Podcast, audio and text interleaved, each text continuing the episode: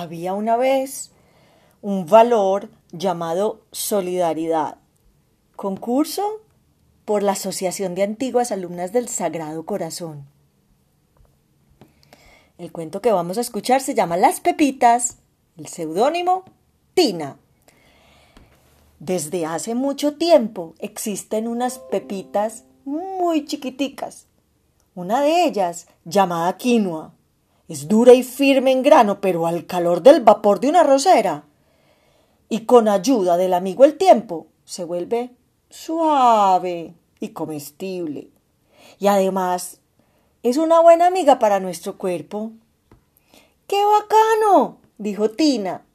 Cuéntame más, abuelo, por favor, sobre los alimentos, su magia. ¿Cómo así que el tiempo el calor cambian las cosas? Quiero saber del sabor. Cuéntamelo todo. Hoy te escucho. Tú eres médico. Dices que la enfermedad se puede prevenir y combatir si comemos bien. Es que mi madre me sirve esos arbolitos verdes y a mí no me gustan.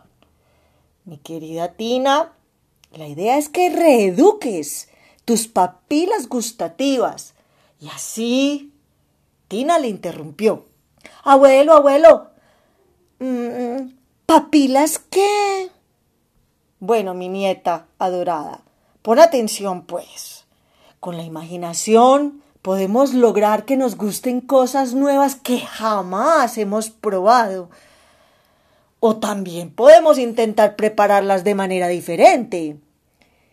Y es a través de la química que podemos alcanzar tan anhelada alquimia. Cortar, picar, hornear, saltear, conservar el limón, sal, vinagre, hacer fermentos, cocinar al baño María, a la parrilla, al fuego directo. Tina, ¿Recuerdas las palomitas de maíz que les hice para compartir cuando invitaste a tus amigos a ver la película en blanco y negro de Cantinflas en mi televisor barrigón antiguo? Ay, pues claro, abuelo. Todos decían, ay, qué ricas las crispetas que hace tu abuelo. Otro amigo pedía más cotufas. Y el último, que estaba riendo a carcajadas, reclamó, ay, ¿cómo así? Se acabaron las popcorn. Bueno, como las llames, no es el punto. El caso es que también es un granito chiquitico. Mm, más tarde le dices a tu abuela Blanca que te muestre uno, pero no intentes comértelo así nomás, pues es tan duro que podrías quebrarte un diente y el ratón Pérez se pondrá furioso.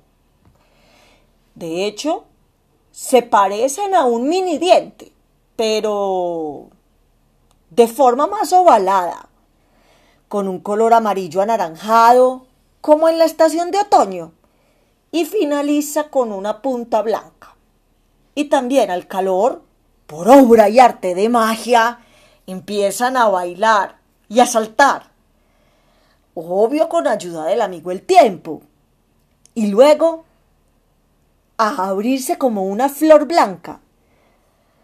De verdad parecen palomas que quieren volar y quedan suaves al paladar. Cuando quieras cocinar y experimentar, déjate ayudar y así podrás aprender y disfrutar. Por ejemplo, las arepas son de maíz molido a mano, dando manivela, remojado desde la noche anterior y pitado, cocinado. Luego la masas, armas y finalmente asas para el desayuno. Y así, mucho más son regalos que recibimos de este granito amarillo color oro. Abuelo, pero a mí también me encanta el pan. Es tan rico para tomar con chocolate caliente. Sí, Tina. Aquí tenemos otra historia, pero ahora la pepita que se usa es más chiquitica y todas juntas parecen como arena del desierto de la Tatacoa en Colombia. Y con usar un poquitico, casi la cantidad de la punta de un cuchillo, ella fermentará la masa. Abuelo, ¿y quién es ella? Ah, sí, sí, se llama Saccharomyces cerevisiae. Es una levadura que juntamos con el agua y es como un ejército de soldados que unidos con el tiempo. Ah, sí, sí, sí, volvió a interrumpir Tina. Ya sé, abuelo, ya sé que el tiempo es el principal ingrediente de la vida, así como el que tú me dedicas ahora mismo. Bueno, escucha bien, mi nieta querida. Esta levadura es muy valiente, pues da su vida y logra convertir el trigo en pan. Ella en el horno, a los 55 grados centígrados, muere para dar a luz y ver nacer el primer alimento de la humanidad. El pan y pam pararán pam pam pam. Este cuento se ha acabado. Vamos que pitó la alarma del horno. Y nuestro hogar huele que alimenta. Ay, abuelo, yo te amo tanto. Ahora quiero aprender del amaranto, de la amapola. Ave María, mi hija, y hasta del mijo, y la espelta, para mantenerme siempre esbelta. Y me han dicho que también existe el camut.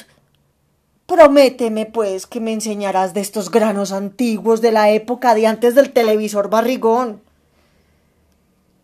Espero disfruten este cuento dedicado a Maritza Uribe de Rodríguez, a quien admiro con todo el corazón, amiga de mi madre, Miriam Ibáñez de Sierra, del equipo del Sagrado Corazón. Un abrazo.